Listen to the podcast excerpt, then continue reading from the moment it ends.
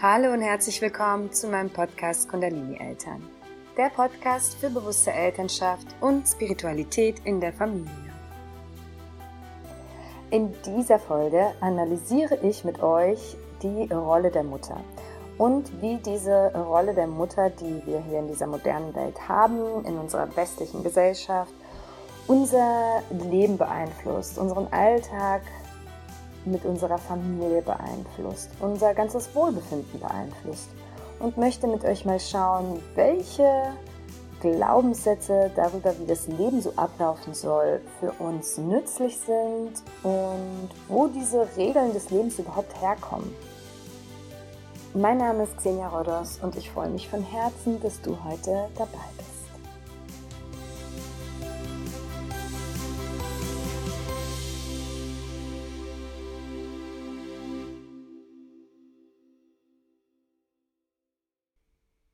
Wir alle identifizieren uns über verschiedene Rollen, die wir in unserem Leben spielen. Das kann unsere Herkunft sein, unser Beruf, unsere Religion oder eben andere Rollen, mit denen wir uns identifizieren. Und so ist auch die Rolle der Mutter eine Rolle, mit der wir uns identifizieren. Wir kommen auf diese Welt und je nachdem, in welches Land, in welche Kultur und auch in welche Religion und natürlich auch ganz individuell in welche Familie wir hineingeboren werden, Dementsprechend wird uns in unserer Kindheit beigebracht, wie das Leben dann eben so abläuft. Das sind dann so, ja, ungeschriebene Regeln des Lebens, könnte man sagen. Das heißt, uns wird gesagt, es gibt so einen ganz traditionellen Ablauf, den jeder Mensch durchläuft. Zum Beispiel, dass man als Kleinkind in den Kindergarten geht. Oder dass auch danach jedes Kind zur Schule geht. Das machen ja alle Kinder so. Danach kann man eben dann studieren gehen oder direkt arbeiten gehen. Das hängt natürlich immer sehr stark davon ab, wie die Glaubenssätze unserer eigenen Familie da sind. Man hat ja nachgewiesen, dass Eltern, die selbst studiert haben, ihre Kinder auch animieren, studieren zu gehen. Und dann wird uns beigebracht, desto höher der Schulabschluss ist, umso angesehener ist man in dieser Gesellschaft. Und natürlich kann man dann auch eine bessere Karriere hinlegen. Desto besser die Karriere ist, umso höher ist das Ansehen in der Gesellschaft. Und man verdient natürlich auch mehr Geld. Und desto mehr Geld man verdient, umso mehr kann man sich leisten, umso mehr Dinge kann man anhäufen im Leben und umso glücklicher kann man werden. Uns wird erzählt, desto mehr Geld wir haben, umso sorgenfreier wird unser Leben. Und dann gibt es auch diese Regeln des Lebens, die so mehr kulturell bedingt sind. Wie beispielsweise die Handhabung der Partnerwahl. In den meisten Kulturen der Welt gilt es als Ziel des Lebens, einen geeigneten Partner zu finden, mit dem man dann auch den Rest seines Lebens in Treue lebt. Wie wichtig dabei die Treue ist, ist auch wieder so ein bisschen kulturell abhängig. In einigen Kulturen äh, ist es völlig normal, dass Männer zum Beispiel mehrere Liebhaberinnen haben oder auch mehrere Ehefrauen haben. In anderen Gesellschaften wird sehr stark auf Gleichberechtigung gesetzt. In manchen Kulturkreisen ist Treue überhaupt nicht mehr wichtig. Da lebt man quasi in offenen Beziehungen. Aber in den meisten Gesellschaften, so wie wir das heute kennen, wird die Treue so von beiden Partnern abverlangt. Das heißt, wir leben monogam. Das wird uns auch so beigebracht von Anfang an. In der Jugend sucht man sich einen Partner, je nachdem in welcher Kultur und Religion man da groß wird, darf man sich da mehr oder eben weniger ausleben. Und uns wird da eben, wir werden da ganz stark in eine Rolle gesteckt und uns wird ganz stark vorgegeben, wie unser Leben in dieser Hinsicht ablaufen wird. Und dann gibt's natürlich auch noch die sogenannten Regeln des Lebens, die allgemein von der Religion bestimmt werden. Und diese geben uns dann eventuell vor, wie wir uns kleiden müssen, wie wir uns allgemein verhalten müssen, nach welchen Regeln wir überhaupt leben müssen und ganz wichtig auch, wie wir unsere Spiritualität ausleben dürfen. Uns wird vorgegeben, wie oft wir beten müssen, wie wir beten müssen, in welche Richtung wir beten müssen, in welchem Gebäude wir beten müssen, auf welcher Sprache wir beten müssen. Und alles wird uns in diese Richtung hin vorgegeben von der Religion. Uns wird vorgegeben, was wir zu glauben haben, wo wir herkommen, wo wir hingehen, äh, wie das ganze Universum aufgebaut ist, äh, wie äh, das Bild des Gottes dargestellt wird. Uns wird ganz klar vorgegeben, welche spirituellen Glaubenssätze wir haben dürfen. Und diese Regeln sind sehr häufig auch sehr streng, unabhängig davon, ob es Religionsregeln sind, die sagen, es gibt nur diesen einen Gott und wenn du nicht daran glaubst, dann ähm, bist du ein Gotteslästerer. Es gibt die sogenannten Sünden, wenn du nicht nach den Regeln dieser Religion lebst, dann wirst du danach bestraft und landest eventuell in der Hölle oder allgemein natürlich auch Regeln des Lebens, wie wenn du nicht zur Schule gehst in Deutschland, dann werden deine Eltern dafür bestraft. Es gibt eine Schulpflicht. Du hast eigentlich gar keine andere Wahl. Du musst nach diesen Regeln leben. Und auch die Rolle der Mutter wird uns eben abhängig von diesen genannten Faktoren, wie eben auch Religion, Gesellschaft und Kultur und so weiter, quasi so auf den Tisch gelegt. Und diese Rolle der Mutter ist äh, ziemlich eng angebunden an die Rolle der Ehefrau. Und da gibt es natürlich auch wieder verschiedene Konzepte. Es gibt so die klassische Rolle der Mutter und Hausfrau, dann gibt es so die Patchwork-Mom oder auch die emanzipierte Mutter, die im Grunde genommen ja eigentlich zwei Rollen gleichzeitig annimmt, die der Mutter und die der Karrierefrau. Früher war es ja wirklich so, dass die Mutter für den Haushalt zuständig war, für das Großziehen der Kinder zuständig war und so der Mittelpunkt der Familie war. Die hat die Familie zusammengehalten. Und dann kam die große Welle der Emanzipation, wo alle, wo es um Gleichberechtigung ging und Frauen auf die Straße gegangen sind und die Welle der Emanzipation angefangen hat. Mit Sicherheit ist ein, ist Gleichberechtigung etwas, was wir anstreben dürfen und sollten. Allerdings dürfen wir auch immer die Kehrseiten dieser ganzen Bewegungen auch mal in Betracht ziehen. Die Emanzipation hat uns dahingehend gebracht, dass wir vor allem karrierebedingt sehr, sehr viel erreichen wollen. Und auch hier erlangen wir mehr gesellschaftliches Ansehen, wenn wir als Frau eine steile Karriere hinlegen. Dann sind wir in unserer Gesellschaft sehr hochrangig angesehen. Was wir aber nicht vergessen dürfen, ist, dass trotzdem wir noch unsere Vagina haben und wir immer noch die Kinder gebären und wir immer noch die Brüste haben und unsere Kinder stillen. Und auch wir immer noch die engste Verbindung zu unseren Kindern haben. Das ist einfach von der Natur her so vorgesehen und das wird sich nun mal auch nicht ändern. Was dabei aber passiert, ist, dass wir ein bisschen anfangen, unsere Weiblichkeit abzulegen. Denn auch hier werden wieder verschiedene Rollen unterschiedlich betrachtet wenn die klassische Mutter, die, sag ich mal, zu Hause bleibt, eine Karrierefrau betrachtet, die ihr Kind schon nach einigen Wochen oder Monaten in die Fremdbetreuung abgibt, dann verachtet sie diese sehr häufig. Und genauso ist es häufig andersrum. Dann heißt es, ah, du bist nur Mutter, du leistest gar nicht mehr, sitzt du den ganzen Tag zu Hause rum, dein Leben hätte ich gerne. Und hier haben wir uns wirklich in einen Loop reingebracht selbst, indem wir uns ganz, ganz feste Rollen zuschreiben und diese dann gegenseitig verurteilen. Wir sind also ziemlich eingeschränkt so in unserem ganzen Denkbereich. Uns wird auch von unserer Kultur, Gesellschaft und natürlich auch insbesondere von unseren eigenen Eltern vorgelebt, wie das Leben einer Mutter so aussieht. Das beeinflusst sehr stark den Umgang auch mit unseren Kindern. Das sind dann so Beispiele wie eben, ob wir unsere Kinder stillen, wie wir, wie unsere Kinder in den ersten Lebensjahren schlafen sollten, ob wir unsere Kinder impfen lassen, ob unsere Kinder früh in die Fremdbetreuung kommen, wie wichtig schulische Leistungen sind und natürlich allgemein, wie wir mit unseren Kindern eben umgehen. Erziehen wir sie streng oder überlassen wir unseren Kindern ihre Selbstbestimmung? In diese sogenannten Regeln des Lebens werden wir ja hineingeboren und meistens hinterfragen wir sie einfach nicht. Es gibt wirklich nur super wenige Menschen, die aus ihrer gewohnten Komfortzone ausbrechen und selbst dann, wenn uns diese, diese Regeln des Lebens, diese Glaubenssätze im Wesentlichen mehr Leid als Freude bringen im Leben. Wir sehen diese Dinge einfach so als normal an, selbst wenn sie uns überhaupt nicht gut tun, dass wir sie nie hinterfragen und einfach danach leben, nach diesen Regeln. Das Konzept der Ehe zum Beispiel ist ein von Menschen erschaffenes Konzept, welches vor mehreren tausend Jahren entstanden ist. Genauso wie alle unsere Religionen und ihre ganzen strengen Regeln, die sie mit sich bringen, die uns dann vorgeben, wie wir leben sollen, die unseren Alltag bestimmen, die unser gesamtes Leben bestimmen die bestimmen, wie wir unsere Spiritualität leben dürfen. Auch diese Religionen sind tausende von Jahren alt. Selbst die Monogamie ist ein vom Menschen geschaffenes Konzept, welches mit sich bringt, dass wir natürlich besitzergreifend und zum Beispiel auch eifersüchtig werden. Es gibt auch heute noch Naturvölker, in denen Monogamie nicht gelebt wird, in denen Polygam gelebt wird. Das heißt, dass dort eine Frau mehrere Sexualpartner hat, genauso der Mann mehrere Sexualpartner hat. Und dann werden die Kinder vom gesamten Dorf großgezogen. Jede Mutter, die zum Beispiel noch Milch in der Brust hat, stillt jedes Kind, was gerade einen Stillbedarf hat.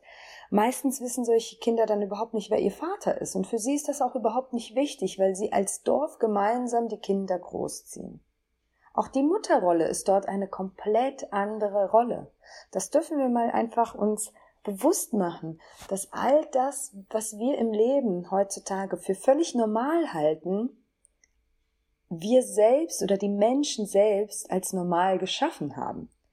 Und wir dürfen eben wirklich immer hinterfragen, nützt uns dieses Konzept überhaupt, was schon meistens tausend Jahre alt ist? Nützt uns das in der heutigen Welt oder nicht? Nicht anders verhält es sich auch mit unserem Schulsystem. Die antiken Griechen etablierten die ersten Schulen. Und noch heute, wirklich tausende Jahre später, stecken wir unsere Kinder in dieses System. Warum? Naja, weil es halt einfach so läuft. Weil Kinder halt einfach zur Schule gehen. Das ist ja so. Das wird einfach überhaupt nicht in Frage gestellt. Selbst Kinder stellen das schon überhaupt nicht in Frage. Ihnen wird es ja vorgegeben und sie sehen ja auch, dass es jeder andere Mensch auf dieser Welt macht. Welche Menschen fragen sich denn oder wie viele Menschen fragen sich denn tatsächlich, wo kommt denn überhaupt das Schulsystem her?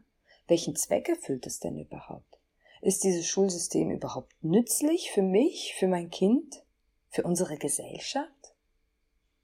Heute spricht sich so ziemlich jeder Psychologe in der westlichen Welt gegen unser klassisches Schulsystem aus. Wir wissen heute einfach, dass, dass das Konzept der Regelschule unsere Kinder psychisch mehr schwächt und belastet, als dass es sie stärkt. Es schafft Konkurrenzdenken, Minderwertigkeitskomplexe, es baut super viel Leistungsdruck auf und ignoriert dabei komplett die Individualität eines jeden Menschen. Es ist eigentlich schon wirklich erstaunlich zu beobachten, wie sich die Technologie zum Beispiel in nur den letzten 20 Jahren so extrem gewandelt hat. Jedes Jahr benötigen wir ein neues iPhone. Alle fünf Jahre benötigen wir ein neues Auto, um auf dem neuesten Stand zu sein.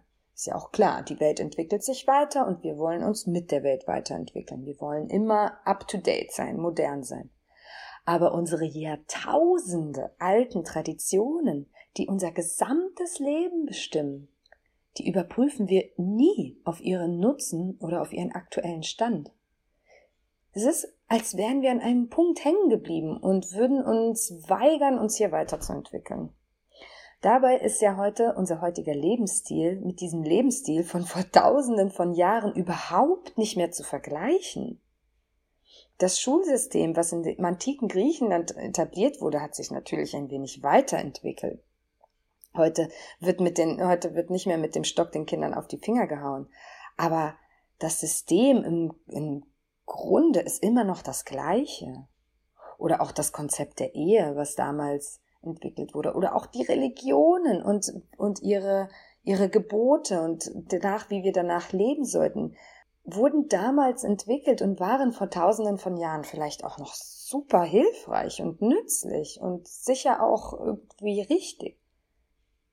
Aber wie leben wir denn heute? Wir sind auf einem komplett anderen Stand. Wir haben einen völlig anderen Lebensstil. Wir haben einen völlig anderen Alltag. Wir leben nicht mehr in Dörfern zusammen. Wir leben nicht mehr in Communities zusammen. Jeder lebt in seinen eigenen vier Wänden. Jeder geht zu seinen geregelten Arbeitszeiten arbeiten. Die Rollen sind ganz, ganz anders verteilt und trotzdem beharren wir darauf, nach diesen tausenden alten Traditionen zu leben und unseren gesamten Alltag, unser gesamtes Leben danach zu bestimmen. Wir gehen also davon aus, dass diese Regeln des Lebens, die vor tausenden von Jahren noch nützlich für die Menschheit waren, heute immer noch genauso nützlich ist? Wieso ist denn das iPhone 5 dann heute gar nicht mehr so nützlich für uns? Das funktioniert nicht mehr. Es ist gerade mal wenige Jahre alt und trotzdem können wir dieses iPhone nicht mehr benutzen und produzieren so ein riesige Müllberge. Aber an diesen alten Traditionen halten wir fest. Dabei dürfen wir auch ruhig mal hinterfragen, wie zum Beispiel diese Rolle der Mutter, in die wir hinein erzogen wurden, sage ich jetzt mal, wie diese Rolle unseren Familienalltag und unser Wohlbefinden beeinflusst. Diese Vorstellung davon, wie wir als Mutter zu leben haben, wie wir unseren Alltag gestalten sollten, was wir alles am Tag erledigen sollten, wie wir mit unseren Kindern umgehen sollten, wie wir mit unserem Partner umgehen sollten, wie wir mit unserem Konstrukt der Ehe umgehen sollten, wie wir mit anderen Müttern umgehen sollten, um wie viel Uhr wir aufstehen sollten, um wie viel Uhr unser Kind ins Bett gehen sollte, wie wir unser Kind ernähren sollten, zu welcher Schule wir unser Kind bringen sollten, zu welchem Kindergarten wir unsere Kinder bringen sollten, welche Freizeitaktivitäten wir für unsere Kinder gestalten sollten. All das wird uns vorwiegend vorgelebt und vorgeschrieben. Da die Mutterrolle je nach unserer Abstammung ziemlich klar definiert ist, schalten wir dabei halt auch sehr, sehr häufig unsere Intuition aus und wir ignorieren unsere mütterlichen Instinkte. An dieser Stelle möchte ich euch ein kleines Beispiel aus meinem eigenen Leben als Mutter erzählen. Als meine Tochter auf die Welt kam, hatten wir natürlich schon, wie die meisten Mütter, schon super viel Kram eingekauft. Ne? Darunter hatten wir insgesamt drei Bettchen gekauft. Ein Beistellbett, für unser Bett, so ein kleines Balkonbett, ein etwas größeres Bett, das in ihrem Kinderzimmer stand, wo wir dann irgendwann vorhatten, sie ja im Kleinkindalter oder wann auch immer dann hin dort mal ein, auszuquartieren und ein Reisebettchen. Und es war so ganz klar für mich, klar, dass äh, unser Baby wird äh, ein Beistellbettchen neben unserem Bett schlafen, weil wie sollte es auch anders sein? Sie kann ja nicht bei uns schlafen. Ich würde sie ja nachts, nachts zerquetschen. Als meine Tochter dann auf die Welt kam, lag sie auf meiner Brust und für die Nacht hatte uns das Krankenhaus so ein kleines Babybett parat gestellt, was halt eben neben unserem Bett stand. Ne? Und dort sollte sie dann auch die Nacht verbringen. Und so war das natürlich auch von uns geplant. Und ich weiß noch, wie ich dort abends lag. Ich habe abends entbunden und dann lagen wir halt eben auf dem Zimmer und ich hatte meine Tochter so auf, auf mir drauf liegen, so auf meiner Brust und schwebte so auf Wolke sieben. Endlich die Geburtsschmerzen vorbei, alles vorbei und war wirklich im Glück des Lebens angekommen, war natürlich aber auch erschöpft. Und ich weiß noch, wie wir mit meinem Mann uns unterhielten und irgendwann eben beschlossen, schlafen äh, zu gehen und die dann sagten, okay, und mein Mann noch sagte, dann willst du sie hier reinlegen und sollen wir schlafen? Und ich legte sie da kurz rein und ich weiß noch, als ich sie reinlegte, dachte ich so, Gott, ich will sie gar nicht, ich will sie gar nicht loslassen. Ich habe so lange auf sie gewartet und jetzt fühlt sich das so toll an und sie ist so unglaublich süß und ich will sie die ganze Zeit küssen. Dann legte ich sie in dieses Bettchen rein und beobachtete sie, beobachtete sie die ganze Zeit und dachte nur, oh Gott, das geht gar nicht. Ich habe so ein starkes Bedürfnis, sie zu mir zu nehmen dieses Bedürfnis war so, so stark, dass es komplett über meine, meine sogenannte Vernunft, beziehungsweise eben meine Glaubenssätze, dass sich ein Baby nicht mit mir zusammen im Bett schlafen kann, weil ich sie ja zerquetschen würde, diese, diese, dieser Instinkt in mir war einfach so viel lauter, dass ich sie wirklich nach einigen Minuten wieder rausnahm und auf mich drauflegte und sagte, ich kann nicht anders. Ich weiß nicht, wie wir schlafen sollen, keine Ahnung, aber ich kann sie da nicht reinlegen. Es geht irgendwie einfach nicht. Ich krieg's nicht hin. Und so schlief sie auch bei uns die ganze Nacht auf meiner Brust. Ich habe mich die ganze Nacht nicht bewegt, ich weiß es noch. Und ich glaube, ich werde diese Nacht nie vergessen. Das war die schönste Nacht meines Lebens. Ich bin ganz oft wach geworden, weil ich irgendwie nach ihr geschaut habe und sie betrachten wollte. Und sie lag die ganze Nacht ruhig auf mir drauf und es war einfach nur wunderschön. Und bis heute, meine Tochter ist schon vier Jahre alt, bis heute schläft unsere Tochter in unserem Bett. Sie hat nicht einmal eines dieser drei Betten, die wir für sie gekauft haben, benutzt. Mal ganz davon abgesehen, dass sie ihr gesamtes Kinderzimmer im Grunde genommen nie benutzt hat. Aber auch das ist ja so die Regel des Lebens. Ein Kind braucht sein eigenes Kinderzimmer, es braucht seinen Wickeltisch, es braucht sein Babybettchen, es braucht seine Kuscheltiere, es braucht, es braucht, es braucht. Was braucht ein Kind nicht alles? Was wird uns da nicht alles vorgelebt? Was ich damit sagen will, es war mein natürlicher mütterlicher Instinkt, der in dieser Nacht dort mich dazu gebracht hat, mein Kind zu mir zu nehmen und sie bei mir schlafen zu lassen. Denn instinktiv sind wir Menschen ja dazu veranlagt, unsere Nachkommen zu beschützen und dafür zu sorgen, dass sie überleben. Und diese Instinkte tragen wir ja noch aus der Steinzeit mit uns herum, wo das Ablegen eines Babys ziemlich sicher zum Tod geführt hätte, weil dann irgendein Säbelzahntiger um die Ecke gekommen wäre. Aber diese Regeln des Lebens werden uns als Glaubenssätze so tief verankert, dass wir unsere Instinkte und unsere Intuition wirklich ausschalten. Und selbst wenn wir dann häufig diesen inneren Drang verspüren, was unser Instinkt eben einfach ist oder, oder auch unsere Intuition ist, selbst dann handeln wir meistens nicht danach, weil wir irgendwie Angst haben, etwas falsch zu tun oder Angst haben vor Ablehnung im Außen oder uns eben jeder sagt, dass das falsch ist. Bis heute ist es bei uns zum Beispiel auch so, dass der Gegenwind, Gegenwind von meinen Vorfahren, von meiner Mutter, Schwiegermutter oder wem auch immer, noch ziemlich groß ist, dahingehend, dass unsere Tochter immer noch bei uns schläft. Und mir wird immer noch erzählt, dass meine Tochter niemals selbstständig wird, dass es nicht richtig ist, dass sie bei den Eltern schläft, dass das für uns als Paar nicht richtig ist. Und weiß ja auch jeder besser, was für uns als Paar richtig ist und was nicht. Und dieser Gegenwind ist so groß, dass ich mittlerweile nicht einmal unbedingt jedem erzähle, wie wir schlafen oder wie wir auch unseren Alltag gestalten oder wie wir einfach leben wir haben wirklich als Familie begonnen, uns komplett eigene Regeln zu erstellen. Wir haben keine Regel dahingehend, wann wer schlafen muss. Wir haben keine Regel dahingehend, wie sich wer wann wo ernähren muss, wann wer zu welchem Kindergarten, zu welcher Arbeit geht, wie jeder wie seine Arbeit gestaltet, wie jeder sein Leben gestaltet. Wir haben uns wirklich versucht, größtenteils von diesen ganzen Regeln des Lebens zu lösen und geschaut, welche Regeln wollen wir für uns aufstellen? Wie wollen wir unser Leben gestalten? Und diese Regeln mögen dieses Jahr für uns noch aktuell sein, nächstes Jahr sind es vielleicht wieder neue Regeln. Denn wie alles im Leben kann sich auch unser Alltag im Leben verändern. Und diese Veränderung sollten wir immer zulassen, denn Veränderung bedeutet Wachstum. Wenn wir stehen bleiben und an alten Gewohnheiten festhalten, dann bleiben wir auch immer dort stecken, wo wir sind. Das heißt, wir sollten für uns neue, aktuelle, angepasste Regeln des Lebens erstellen.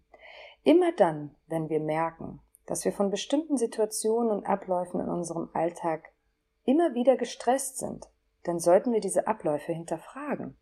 Dann sollten wir uns fragen, warum haben wir diese Abläufe so in unserem Alltag etabliert? Folgen wir hier vielleicht einfach blind irgendeiner Regel des Lebens? Wurden wir vielleicht darauf konditioniert? Wurden wir vielleicht darauf konditioniert, dass man immer pünktlich sein soll? Wurden wir vielleicht darauf konditioniert, dass man am Tisch äh, nichts runterschmeißen darf? Wurden wir vielleicht darauf konditioniert, dass man Dinge nur bekommt, wenn man Bitte und Danke sagt? Wurden wir vielleicht darauf konditioniert, dass man nur mit gekämmten Haaren und sauberer Kleidung morgens in den Kindergarten geht?